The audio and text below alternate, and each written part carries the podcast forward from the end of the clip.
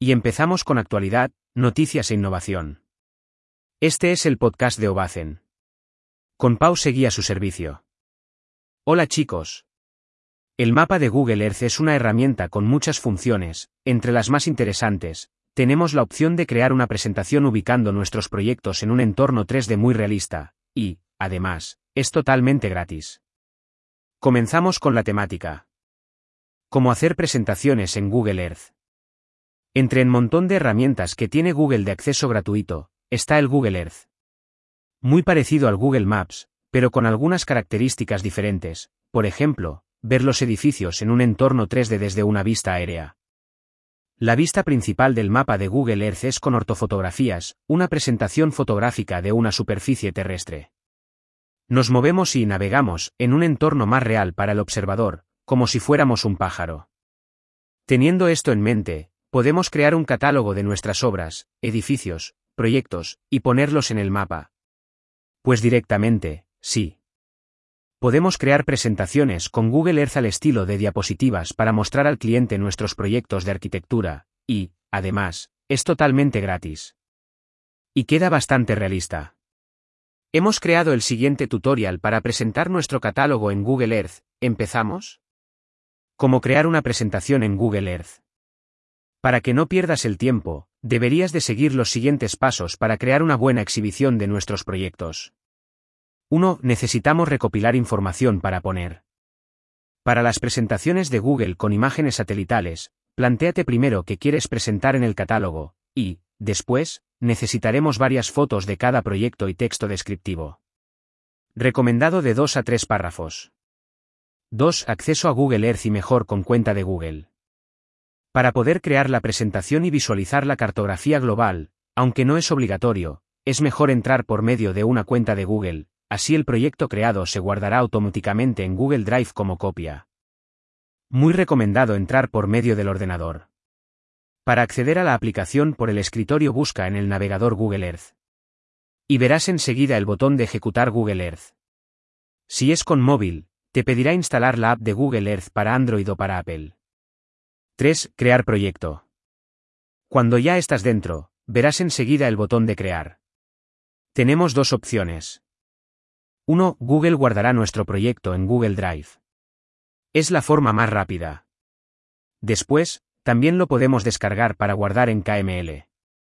2. La opción de crear archivo en KML es para guardarlo en el ordenador. El KML es un formato de archivo creado para almacenar datos geográficos y contenido, asociado con Google Earth. 4. Opciones de presentación. Como hemos visto en el primer punto, una presentación está formada por varias diapositivas o sliders al estilo de una presentación de PowerPoint y que, unidas, crear una ruta en 3D interactiva. Por cada ventana o diapositiva, podemos optar por cuatro formas de representación. En cada una de las representaciones, podemos cambiar sus características. La primera. Buscar por sitio para añadir. Esta opción no la recomendamos, es mejor buscar manualmente y señalizar el punto de nuestro edificio o proyecto. La segunda. Añadir marcador. Opción recomendada donde geolocalizaremos con un puntero de mapa nuestro proyecto. La tercera. Dibujar una línea o forma. Opción recomendada, por ejemplo, para geolocalizar una parcela y dibujar su entorno para posicionarla. Y la cuarta. Diapositiva en pantalla completa. Esta opción no tiene vista de mapa, solo se refleja una imagen en grande con la descripción que incluimos. Es perfecta para la primera ventana como presentación de la empresa, o la última, como cierre. Ya veréis que es fácil editar un mapa en Google Earth. Cada una de las opciones anteriores tiene sus características de edición, aunque, a grandes rasgos, son muy parecidas. Y se destacan tres apartados. Sección Información del proyecto. Donde añadimos información del proyecto, las fotos y descripción. Sección Marcador o puntero. Son las características del elemento de señalización puntero que colocamos en el mapa, altura, tipo de icono, colores, etc. Sección Visor. Representa las características de la cámara que observa el puntero, posición, altura, giro, etc. Cuidado. Cuando se suben las imágenes deben de pesar poco y estar optimizadas para el navegador, de lo contrario, al pasar las ventanas pueden aparecer algunas en negro.